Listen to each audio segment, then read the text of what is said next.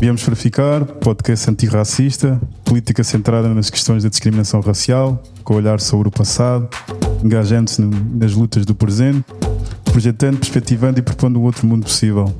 Eu sou o Joseph. Eu sou o Pimenio. Hoje vamos estar à conversa com Carolina Coimbra, sócia da Saman, que se dedica à saúde das mulheres negras em Portugal. Mães. Mães negras, sobretudo. Saúde das mães negras em Portugal, sim. Então, Carolina, o que é o que é a Saman? Olá, Saman é saúde das mães negras e agora como associação somos saúde das mães negras e racializadas em Portugal. Começou há dois anos, na altura em que houve aquela grande manifestação contra o racismo, depois da morte do George Floyd, e quando houve todo aquele, aquele movimento também com a morte do, do Bruno Candé, uh, em eu, sou doula, trabalho como doula, acompanho mulheres durante a gravidez, o parto e o pós-parto, portanto trabalho nessa, nessa área e, e, uma das coisas que a minha mentora do meu, do meu curso uh, alertou-me foi para a taxa de mortalidade materna nos países, nos Estados Unidos, no Reino Unido e no Brasil, que é maior nas mulheres negras comparando com as mulheres brancas. E sobretudo o Reino Unido, porque é cinco vezes maior. E é um país que está mais próximo de nós, uh, em que supostamente as pessoas estão integradas, não é? Supostamente, não é? mas já vês pessoas negras em cargos, altos cargos de chefia, mais do que aqui, não é? Portanto, uma pessoa estranha sempre ver essa, essa disparidade. E, e depois eu procurei informação sobre o contexto português e não encontrei nada, porque não existe, não é? Uh, e nós não temos a informação mais importante, que são os dados étnico-raciais, e não havendo isso, não, não dava para, para fazer grandes pesquisas. A informação que eu encontrei foi a nível de imigração, de mulheres imigrantes, em que é, o rácio é de três, é três vezes maior, comparando com as mulheres portuguesas, neste caso. E então o que nós começámos por fazer uh, foi, o que eu comecei por fazer foi contactar uma associação uh, feminista de mulheres negras para tentar perceber o que é que se podia fazer e elas lançaram um desafio online para que mais mulheres se juntassem, para que mais pessoas, nem foi mulheres, não se pediu mulheres especificamente, foi para que mais pessoas se juntassem a mim nesta, nesta procura. E apareceram mais, mais três mulheres e eu depois fui buscar uma outra mulher porque também era uma questão de representatividade e as mulheres que apareceram eram todas brancas, portuguesas, e eu achei que, que era preciso também ter uh, mulheres negras. Uh, depois, nós começámos pelo início, que foi fazer um questionário para conhecer as experiências das mulheres negras em Portugal durante a gravidez, o parto e o pós-parto. Porque sem isso nós não podíamos dizer nada, não é? E, e, a partir daí começámos a receber alguns relatos, começámos a ter respostas do questionário, que ainda está aberto, aproveito para dizer. Uh, e, e, portanto, temos, tem, tem-nos chegado alguns relatos de, de, experiências e de abusos a nível de, de violência obstétrica e racismo obstétrico. Portanto, violência obstétrica é uma violência de género, portanto, qualquer mulher ou qualquer pessoa com útero à partida pode sofrer, uh, mas sendo negra temos mais uma, uma camada que acentua essa, essa violência.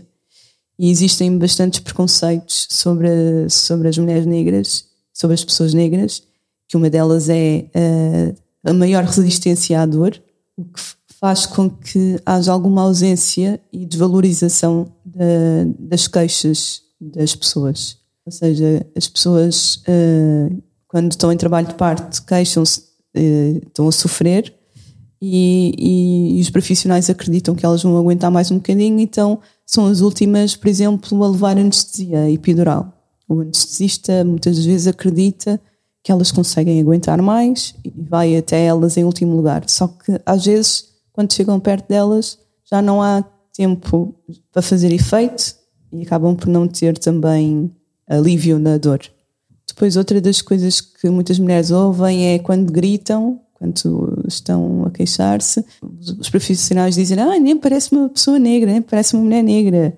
Normalmente elas não gritam, normalmente elas dilatam rápido. normalmente são parideiras, uh, normalmente não têm planeamento familiar, portanto têm muitos filhos, uh, partem do princípio que, que as mulheres já têm muitos filhos e recebem muitas vezes sugestões para laquear as trompas. Já, já vamos voltar a, ao modo como o racismo se manifesta, neste caso no, no tratamento das, das, das mulheres, neste, no caso particular das mais negras, quando estão, quando estão no, quando estão a ser quando estão a ser, a ser atendidas, mas queria só voltar aqui ao início uh, da nossa conversa, que era uh, de certo modo já disseste que uh, o que motivou o surgimento deste coletivo foi a ausência de dados. foi a ausência de dados relativamente à, à violência obstétrica que no fundo a ausência de dados sobre os cuidados das mulheres negras, não é? E sobre taxas de mortalidade materna que não, não, não sabemos uh, qual é o qual é o rácio, não é? E, portanto, isso foi uma das coisas que, que motivou. Uh, o surgimento do coletivo. Porque Sim. esses dados, apesar de tudo, existem para, a nível nacional, existem para, para, para as mulheres brancas. Uh, ou, este... ou, ou, não, também não. Na verdade, também não há. Existe, neste momento, existe um questionário que foi a Associação Portuguesa pelos Direitos da Mulher na Gravidez e no Parto que fez, uh, que é sobre a experiência das mulheres durante a gravidez, o parto e o pós-parto que um, chegou ao maior questionário. Nós senti, eu, nessa altura, trabalhava lá, era sócia, e, e, a maior parte dos dados não dá para ver uh, uh, a origem das pessoas, nem dá para ver, uh, nem se fez a pergunta sobre a etnia das pessoas. A autoidentificação. Sim, não se fez isso. A pertença étnica das pessoas. Sim, não dá para ver. Mas neste momento é, um, é dos poucos questionários que existem em Portugal depois existe um outro que surgiu na altura da pandemia, que é uh, dentro de um estudo a nível europeu, em que tem algumas respostas de mulheres aqui em Portugal. Mais uma vez, também não se sabe quem são, eh, pronto, a nível, como é que estão divididas estas, estas pessoas, né? quem são essas pessoas. E o que eu sinto muito, e o que eu senti quando estava na associação, é que uh, estas associações que existem não chegam às mulheres negras a maior parte das mulheres que chegam lá a pedir ajuda uh, são, são mulheres brancas de classe média que estão online, que, que têm, pelo menos o décimo segundo têm, e é muito mulheres brancas. eu era a única negra naquela associação. E eu senti que as pessoas, mesmo estando lá, eu não, não conseguíamos chegar a elas, Sim. não era muito fácil. E, eu, no, no, início, até tive alguma resistência em criar alguma coisa à parte, porque pensei, pá, se já existe uma associação, não faz sentido criar uma outra, não é? Porque aquilo é para as mulheres, Exato. é para todas, não é? Só que de facto não, não dá. Não dá porque não há, não há um recorte. Sim. Há um recorte racial que, que é importante ter em conta Sim. quando se faz o diagnóstico sobre. E não dá, não, as mulheres não se identificam, não sei, não se identificam ou não. Porque, porque não são, sim, as, experiências sim. delas são outras. Sim, sim, as lutas são outras. Então, hum, com este início do coletivo, acabou por fazer sentido passarmos à associação e trabalharmos mesmo mais estas as, as questões com estas com as mulheres negras e depois acrescentámos o racializadas que é para abrir o leque. leque e para chegar a mais mulheres não brancas que também não, muitas das vezes não chegam à, à associação, às outras, não é? E não se identificam. E também porque eu, eu vivo num, numa freguesia que tem bastantes pessoas de, do Bangladesh, do Nepal, e, e, sinto que elas estão ali meio ao abandono também. E senti que, pronto, passo por ali. Temos ali as racializadas e podemos incluir estas mulheres também, sendo que seria sempre melhor ter alguém a representá-las, porque somos super a favor disso, senão não existia, uh, e, e, portanto, a nossa, o nosso campo. Portanto, já falamos aqui sobre o papel da associação, a sua, a sua origem, mas tu aí falaste do questionário. Tu, quando falas desse questionário, duas coisas. Primeiro, onde é que este questionário se pode aceder? E qual é a diferença entre este questionário e os outros, além do recorte etnorracial, ou esse é o único que está diferente? Olha, é muito parecido. Uhum. Uh, mas também fazemos algumas questões para desmistificar ou confirmar os preconceitos que existem. uhum. que é a nível do planeamento familiar também, um, que é perceber se, se a gravidez foi, foi planeada ou não, uh, perceber também um pouco a situação económica da pessoa. Tentamos não fazer muitas perguntas invasivas, não é? Mas só para ter uma ideia. E, e mas é, é um pouco. Portanto, é um questionário que, que abarca muitas áreas e isso é cerca de 30 minutos. Uhum. Portanto, tem que ser, as pessoas têm mesmo que parar e, e, ir respondendo às questões. Só que às vezes também, para alguém que sofreu violência obstétrica ou racismo, pode ser muito difícil responder e relembrar tudo. Mas pronto, mas temos tido algumas respostas e ainda está aberto para ver se conseguimos chegar a mais mulheres e temos noção que está online, portanto, nós estamos a, a, chegar a algumas, algumas associações que estão a trabalhar em alguns bairros, por exemplo, e que já têm uma relação com as pessoas dessas comunidades para fazer eh, pessoalmente, ou seja, para as pessoas chegarem perto de nós e nós temos aquilo em papel ou ajudá-las a preencher eh, no computador, pode facilitar. Tem sido assim aos poucos. E como é que se pode aceder a esse questionário? Neste momento temos o link no nosso Instagram, que ainda não temos okay. site, mas está no nosso Instagram e está no, no Facebook também. Temos lá um, um, link no Linktree. Procurar só por Saman Sim. e aparece. E tem tido quantas respostas? Tens algum número? Uh, neste momento temos cerca de 150 respostas. Todas da região de Lisboa ou também fora? Fora, fora, também temos de fora. A maior parte deve ser de Lisboa o questionário que tenho, de alguma forma, fazer um apanhado sobre a situação geral, para ter um, um olhar geral sobre, sobre o acesso, o tratamento que têm as mães negras durante a gravidez e durante o parto e, no, e no, e no, no pós-parto. E um, com o objetivo de depois fazer, com base nos dados, de ter uma intervenção uh, mais propositiva que possa alterar a situação que passam essas, que passam essas, essas mães. Falaste de uma, começaste a falar de uma que era sobre o planeamento familiar. Sim. Que tipo de outro trabalho é que, que a associação, com base naquilo que das respostas que já tem e do diagnóstico que tem, que tem feito, tem, tem desenvolvido ou pretende e pretende vir a desenvolver? Nós temos várias frentes, é, a nossa associação, porque nós trabalhamos em parcerias com associações um,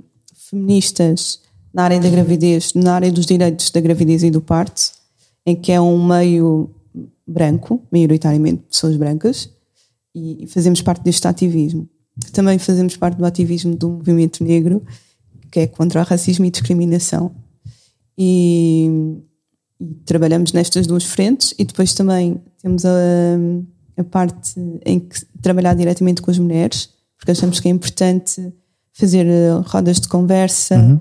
a nível de prevenção, ou seja, a nível de darmos informação para que elas possam ir uh, seguras e, e, e ser uh, protagonistas das suas escolhas, que é o que nós costumamos dizer. Isto é conversa de doula desculpem, que, é, que é serem elas uh, sentirem que foram as, elas a escolherem, a fazerem as suas próprias escolhas. E, e, para nós isto é muito importante porque começa tudo aí, em elas sentirem-se uh, empoderadas com as ferramentas certas para ter um parto, ter uma experiência positiva. E depois também temos a outra parte que é ouvir os relatos de quem já teve os seus bebés muitas das vezes esses bebés já são adultos e já são pessoas e já são muitas das vezes somos nós não é? Os bebés. São as nossas mães. Sim. é ouvir as nossas mães as, se calhar já não tanto as nossas avós porque elas as avós muitas das vezes já tiveram os filhos fora de Portugal mas uh, mas é ouvir essas histórias também. E, e, é depois ter parcerias com, com psicólogos. Por exemplo nós temos uma, uma parceria com um coletivo que se chama Afropsis e, e elas, e se nós tivermos mulheres que queiram o apoio a nível de saúde mental, nós reencaminhamos para eles, porque também é importante. E, e, e, é importante a experiência que nós temos durante o parto e a gravidez, porque isso vai, vai afetar o pós-parto e a nossa relação com esse bebê. Eh, pode, vai ter um grande impacto. E é isso também que queremos falar, porque é importante, principalmente na comunidade negra, que não se fala muito de saúde mental. que isso é frescura e é, é para outras pessoas. Sim, sim. Não, é, importante, é importante esse trabalho de, de ouvir e de, de ter espaços que possibilitem um, a conquista de, de, ferramentas para que, as, para que as mulheres, neste caso, possam, possam, possam lá está, serem, serem livres e serem protagonistas dos seus atos e de estarem preparadas para poderem se proteger perante, perante atos de violência que dificilmente, não havendo espaço a essas conversas, não entenderiam como, como, como, como violência, portanto deixariam, deixariam passar e entenderiam que era, um, que era um tratamento normal, quando na verdade não é. A maior parte das pessoas com, quem nós temos falado uh, só descobrem que sofreram uh, depois de, de, destas conversas, principalmente quando, quando falamos de pessoas mais velhas. Uh, mas mesmo pessoas que já tiveram, que tiveram filhos há 10 anos atrás descobrem nestes momentos. Nós fizemos uh, uma mostra de um documentário brasileiro que é, fala sobre a violência nas mulheres negras e queremos levar este documentário, ainda que esteja no YouTube, mas queremos levar isso para vários sítios do país para que seja aberto esse, deba esse debate, para que as pessoas possam ver que que provavelmente sofreram o mesmo. E, e, nós temos reparado que as pessoas, às vezes, quando nós começamos a falar, as pessoas dizem: Não, correu tudo bem, não, não, tá, tudo foi normal. E depois, quando vamos continuando a conversa, desenrolando o, o fio do novelo, percebemos que elas sofreram racismo e, e elas próprias depois percebem: Ok. Uh, houve uma, uma mulher que, com quem nós estávamos a falar, que ela estava, ah, não, mas eu acho que foi por, pela situação socioeconómica. Eu disse, foi, então, mas, mas então quem é que estava ao seu lado? Quem é que estava ao teu lado? E ela, ah, uma rapariga jovem. E eu, sim. Como é que ela era? Uh, branca. E estavam, como é que eles estavam a tratar a, a rapariga? Completamente diferente.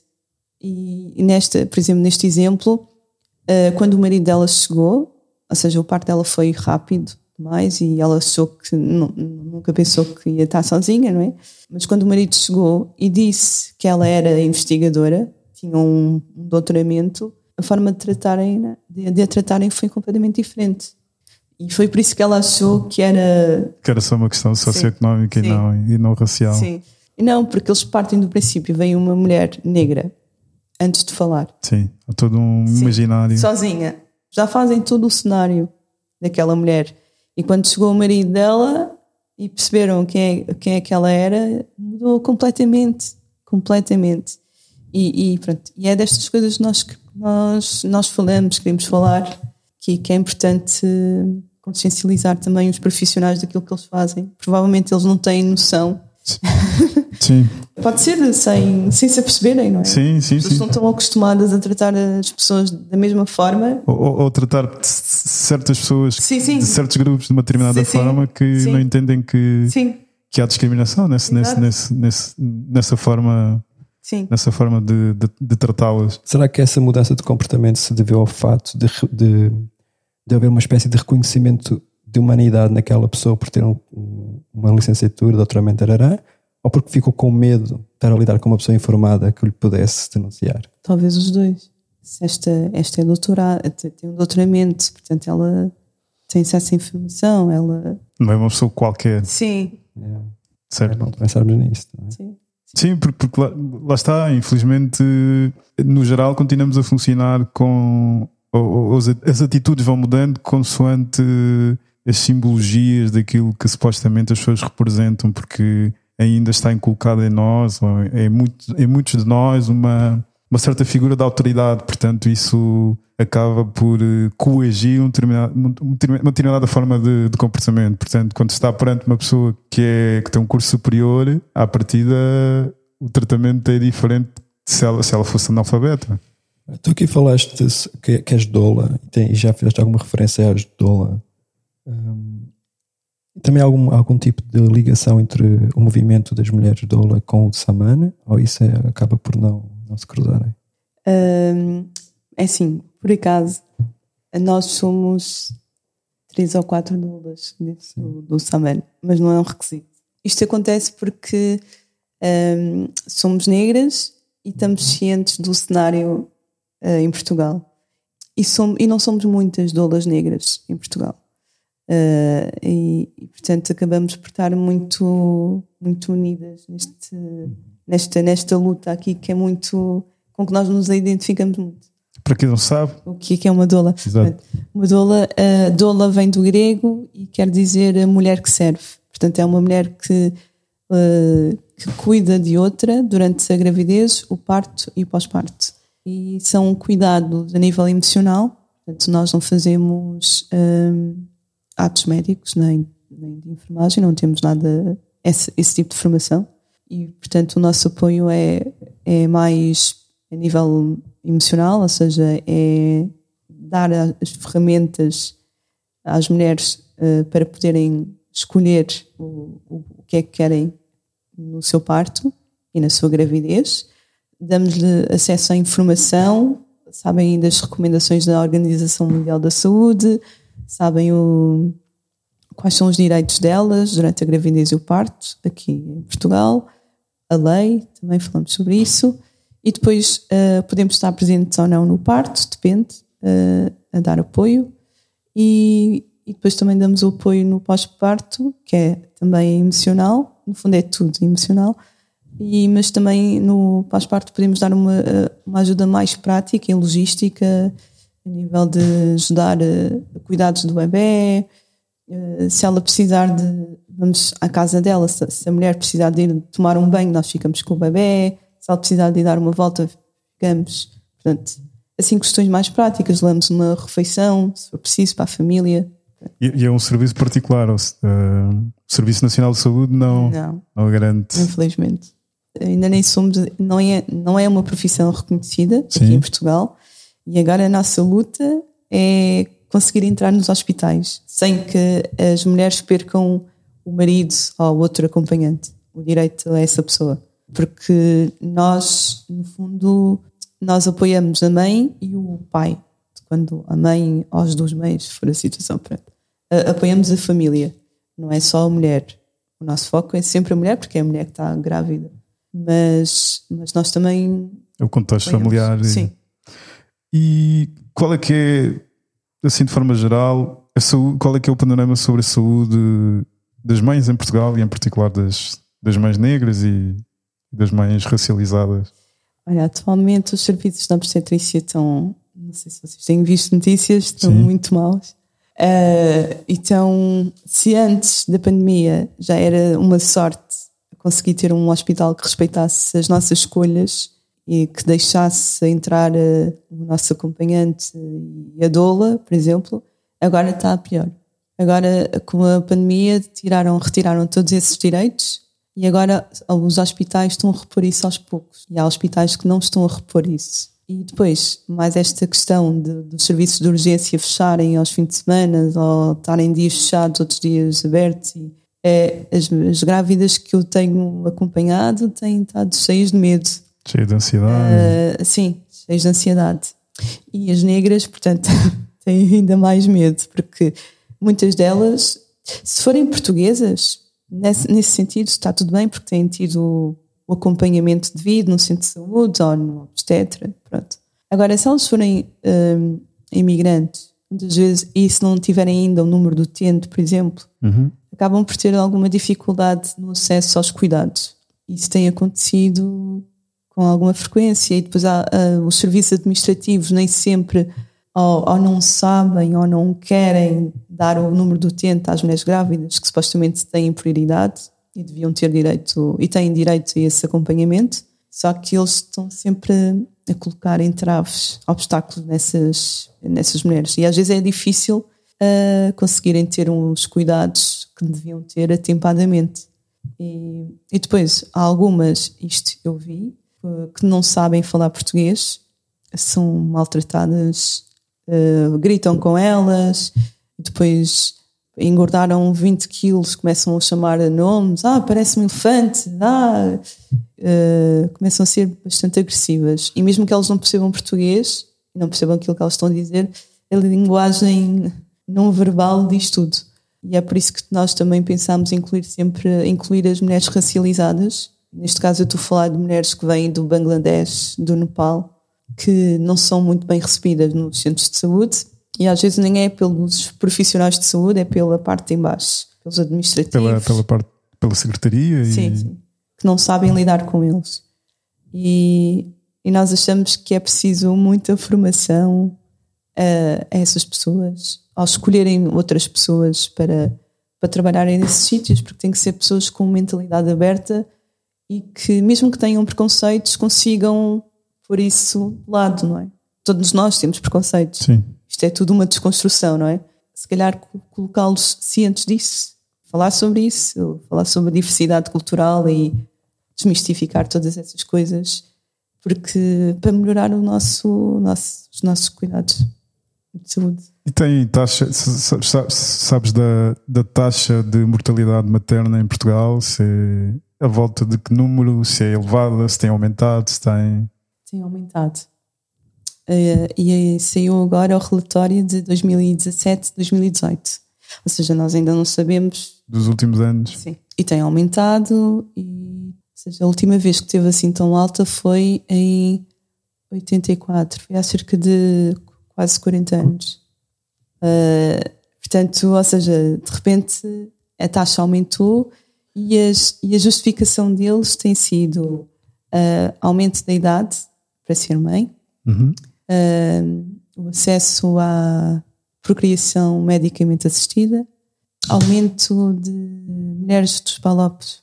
Que vieram... mesmo esse argumento? Como, como, aumento sim, das mulheres sim. dos como assim? Houve um aumento de, de, Ou seja, um dos aumentos foi das mulheres que vieram dos palop, é que são mulheres que já vêm com doenças com, Ah. e, que, e que não tiveram cuidados e que acabam por. Algumas acabam por. Certo. Mas isto é o que eles dizem. E, e as, mulher- e as mulheres, as mulheres, a taxa de a taxa de natalidade em Portugal tem tem é- é o maior número ahm, dessa taxa tem sido pelos partos de mulheres migrantes e mulheres racializadas. Sim. Ahm, Racializadas, não sabemos, não é? Mas, mas imigrantes, sim. sim, migrantes e provavelmente Sim, racializadas. Sim, Sim, sim, Provavelmente sim. Quando se fala em palopes, sim. Mas eh, sim, a taxa de natalidade tem-se ah, tem diminuído, mas tem-se mantido, tem existido alguma, graças também às mulheres imigrantes. Eh, eu creio que vi em algum sítio que era, veio aumentar em 10% o aumento. Não tenho certeza. Portanto, deixo aqui esta ressalva.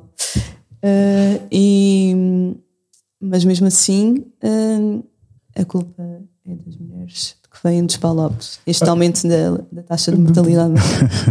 Essa culpa é, é- é de mulheres migrantes. É da vítima. É mulheres migrantes. Ahm, É, ainda por cima, quando foi aquela.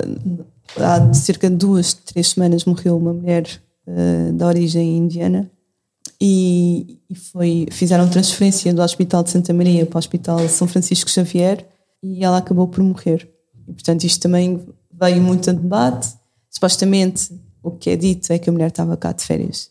certo, mas Estava grávida de 31 semanas, o bebê está na neon- neonatologia, internado, agora acho que está, está vivo, sobreviveu, Ah, mas pronto, também não, ah, porque ela tinha, estava- tinha uma pré-eclâmpsia, que é, tinha hipertensão, tinha tensão muito alta, e, e pronto, e acabou por, por morrer.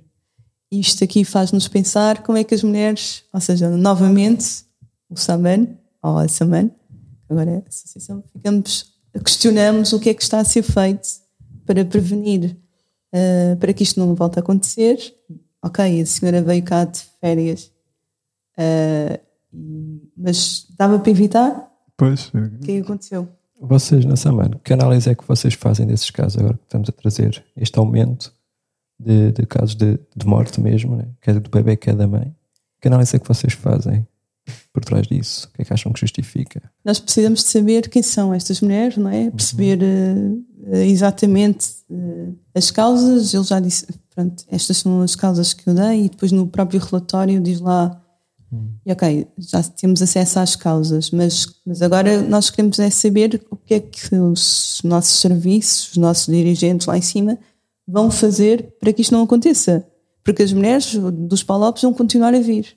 E na verdade, as mulheres dos palopes que vêm não são mulheres são mulheres que têm uma situação financeira estável. Portanto, são mulheres de classe média, mais ou menos, porque são, elas vêm pelos seus próprios meios. Não vêm para cá grávidas, não vêm já grávidas e, para, para, ir a para ir a uma maternidade terem.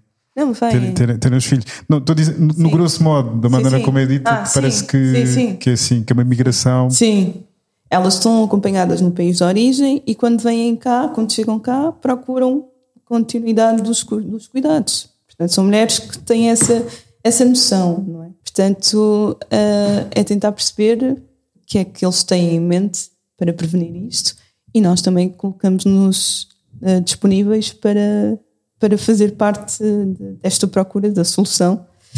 Uh, que, que, acreditamos que passa muito também por dar muita formação, seja aos profissionais de saúde eh, enquanto, tão, enquanto estudantes, mas também reciclagens aos profissionais que já estão, já estão a, a trabalhar, no fundo.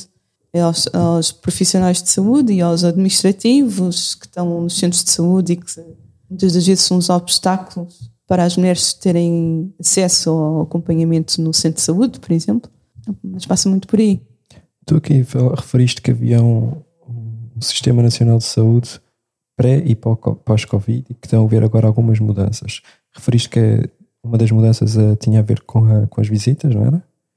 Uh, mas também agora falaste sobre os serviços de urgência, por exemplo, uh, que estão fechados e que têm estado a fechar. Qual é. Um, quando Portugal, quando o Estado português começa a fechar este serviço e já não estamos em Covid, qual é que é a justificativa que eles dão?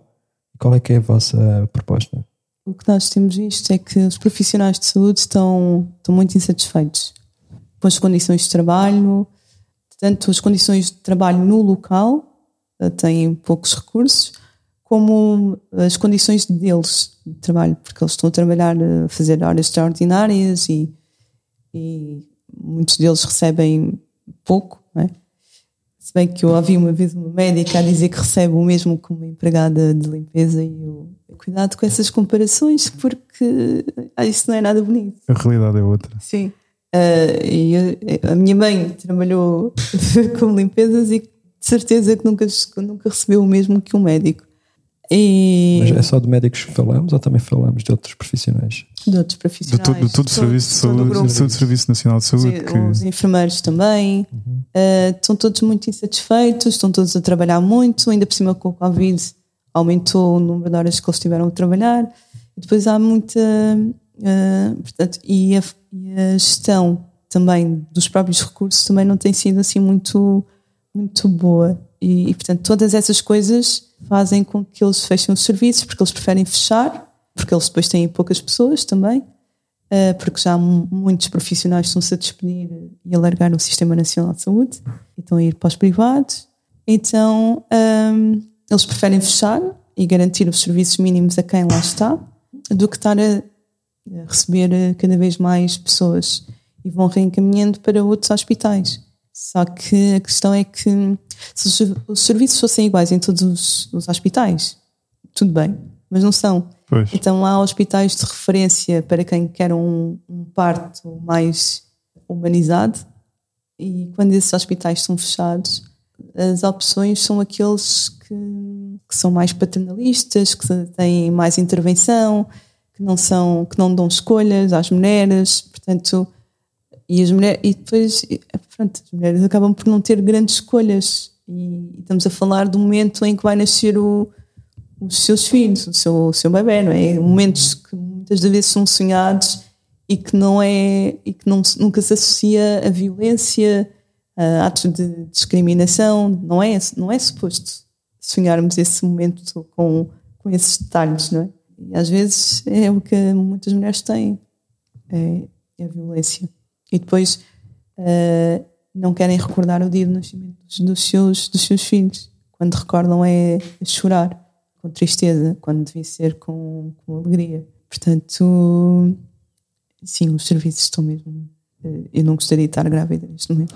Sim, sim acredito, acredito. E acredito que para muitas questão, uh, como falámos há pouco, um, a ansiedade e a preocupação devido à incerteza é muita. Um, há claramente aqui uma, há claramente um problema com, com neste caso particular, com, com, com o Sistema Nacional, Sim. com o Serviço Nacional de Saúde. Um, há uma má gestão, claro, evidente, e há um desinvestimento político que não é, que não é, que não é inocente, porque um, é uma forma de abrir as portas para, um, para os privados. E é, o, e é, o que está a acontecer. E acredito muito neste momento muitas pessoas que tenham muitas mulheres grávidas que tenham condições económicas é neste momento o mais seguro para elas ou a forma de sentirem-se mais seguras é planearem o seu parto ou é a sua gravidez num hospital privado, numa clínica privada. É privado, vão para hospitais privados optam pelo parto domiciliar tem vindo a aumentar também nos últimos anos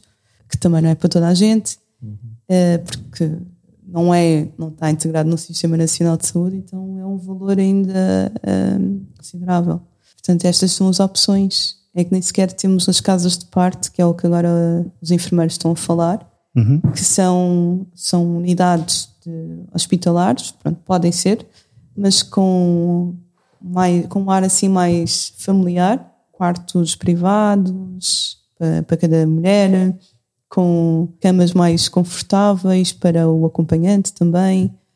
Aí a mulher não vai ter acesso a, a, a epidural, por exemplo, pode não ter, mas tem tempo, ou seja, tem os cuidados dos enfermeiros especialistas, não têm médicos nessa unidade, mas estão perto do hospital, caso, caso seja necessária a intervenção, intervenção médica uh, elas são transferidas para essa aula. É como se fosse uma, uma outra aula dentro do hospital, pode ser.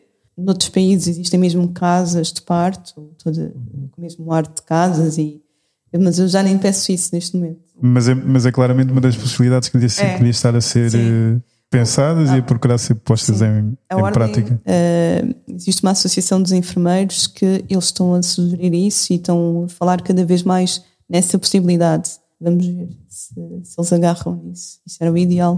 Claro que um, também podem, existe, noutros países existem casas de parto privadas. Uhum.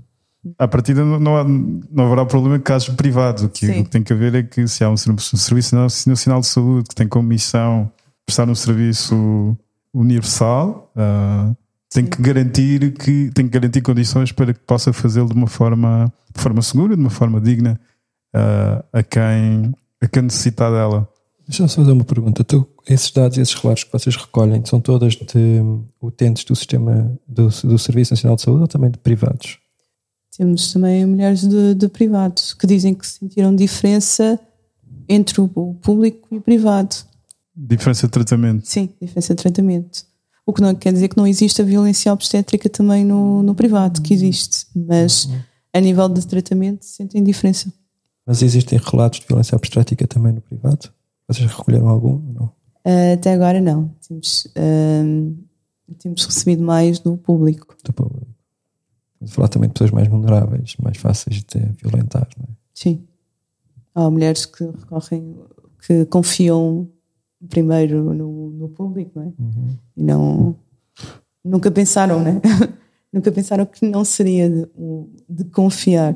Pois, e acho que de certa forma, a política tem sido seguida é de alguma forma para levar esse tipo de pensamento para, para, para, para que haja para que haja essa alteração de comportamento, de escolhas de qual serviço, qual serviço se dirigir, seja para, para todos os casos. Sim, sim. É a versão liberal de, de um Serviço Nacional de Saúde que o PS nos tem frequentado. Mau e barato, ou bom e caro, a custar os olhos. Mas eu queria só voltar aqui, antes de irmos finalizando, à questão das propostas relativamente àquilo que se pode fazer, tendo em conta o, tendo em conta o diagnóstico que, que se vai sabendo e que se vai, que se vai tendo acesso. Falamos aqui sem, sem, sem, sem aflorar muito sobre a necessidade de haver uma formação para, para todos os profissionais do Serviço Nacional de Saúde, quer da, da área administrativa até a área médica. Têm pensado ou pensam de alguma forma quem é que poderia dar essa de que forma é que se poderia dar essa formação a, a, a, aos profissionais de saúde? Que entidades é que poderiam, que é que poderiam intervir na, no processo de formação desses profissionais? Tanto os que trabalham como aqueles que, que, que neste momento estão, estão a, são estudantes e que no futuro espera-se que venham. Quem, quem pode dar, eu acho que são pessoas que, que têm noção do que é que se passa e que possam falar destas, destas questões, não é? Ou seja, coletivos de mulheres, Sim, sim, sim. eh, associações migrantes, associações de, de antirracistas. eh, Sim, portanto, associações ou movimentos que estejam a trabalhar nestas, com estas questões e que conheçam a realidade e tenham alguma base para, para dar formação, não é? Que queiram. E que deviam fazer esse intercâmbio, essa, Sim. essa, essa interrelação com, com, com as universidades, com as escolas. Sim, nós, por exemplo, já fomos falar, ah, porque nós temos uma, dentro da associação, uma rapariga que está a acabar, que acabou agora a licenciatura em enfermagem, e portanto ela foi falar à, à associação de estudantes da faculdade dela, foi convidada, portanto, para ir eh, representar o Saman. Eh, depois nós também fomos, a, fomos convidadas através da associação de estudantes da, que fica ali na cidade universitária de Lisboa. Já fomos falar com, já fomos lá. E aí foi uma médica, uma médica negra que estava a fazer internato, eh, um médico negro que até apareceu na televisão porque ele eh, fez um, pôs um processo numa utente Sim, sim, sim. eh, e depois fomos nós e foi também a comissão Comissão para a Igualdade e contra Sim. a Discriminação Racial. Sim, também foi lá. E pronto, e estavam lá alguns, alguns estudantes, de facto, que eles nunca tinham. Tido Sim. essa abordagem, Sim. essa perspectiva. Sim. E sentimos que foi, que foi, foi bastante interessante e a própria Associação de Estudantes estava aberta para mais colaborações. Temos que começar assim, em algum lado. Palestras, pelo menos, que. Sim. Mas que seria importante fazer parte mesmo dos currículos. Sim, era muito importante.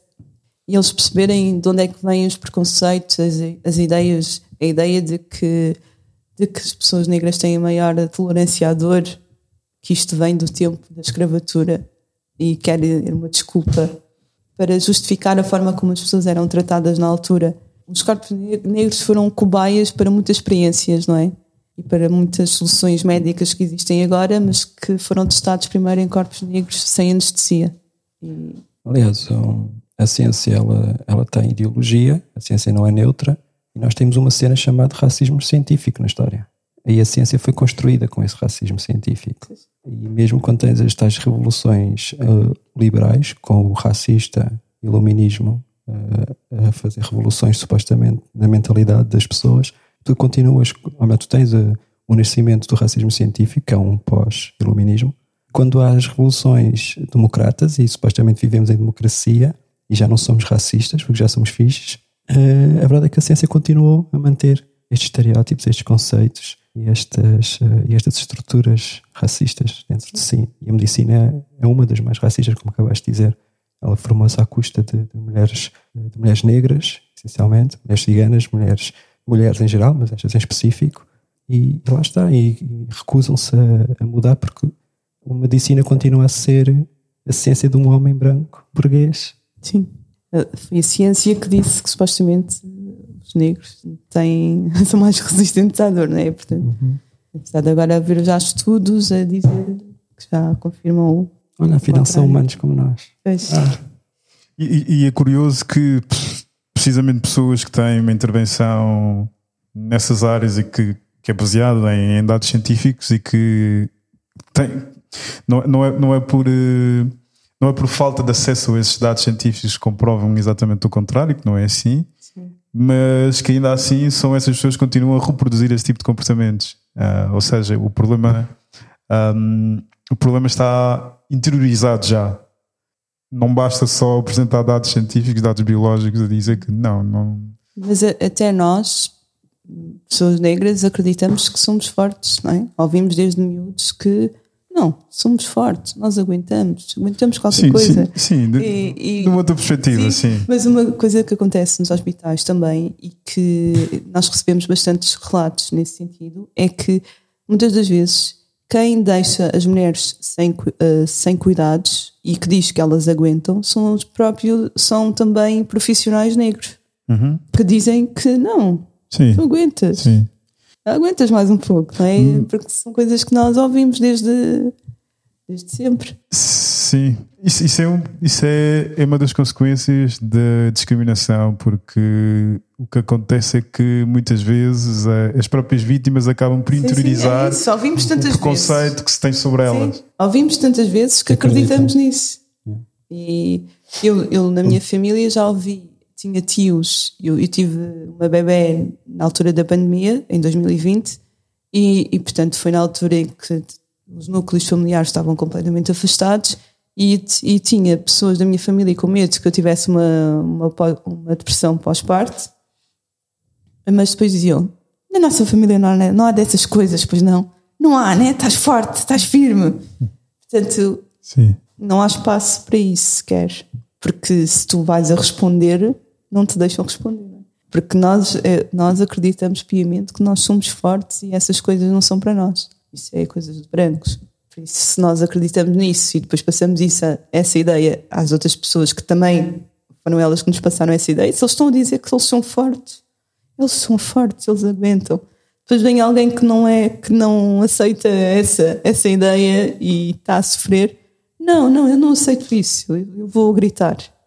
Eu vou gritar quando eu estiver em trabalho de parto, porque eu não gosto de dor.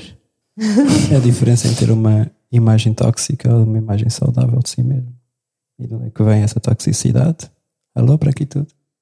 Não sei se ficou alguma coisa por dizer, se há, uma, se há alguma coisa que achas que é importante dizer, Carolina? Apenas neste momento estamos nas redes sociais para já Uhum. e que o questionário ainda está aberto. O questionário ainda está aberto, podem. Sim, podem continuar a preencher se quiserem.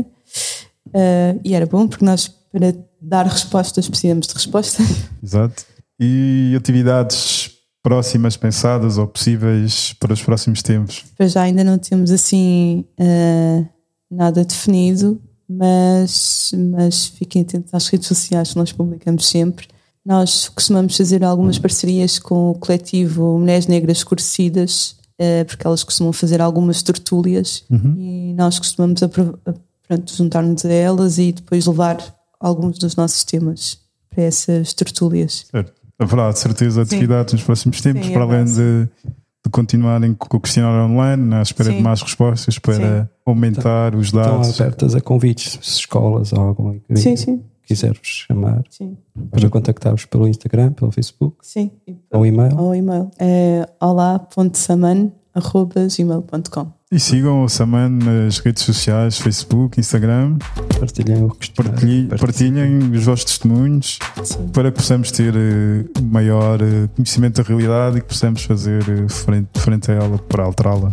Entretanto, falámos sobre o desinvestimento na saúde, falámos de propostas como casas de parto, mais formação, já a começar com os estudantes, mas também na reciclagem dos recursos humanos já existentes, não só médicos.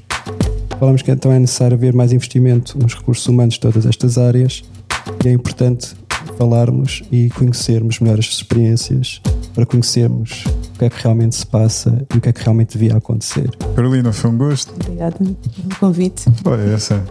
Até breve. Até breve. Até breve. Vamos verificar mais um episódio. Nós estamos de volta em breve. Saudações antirracistas.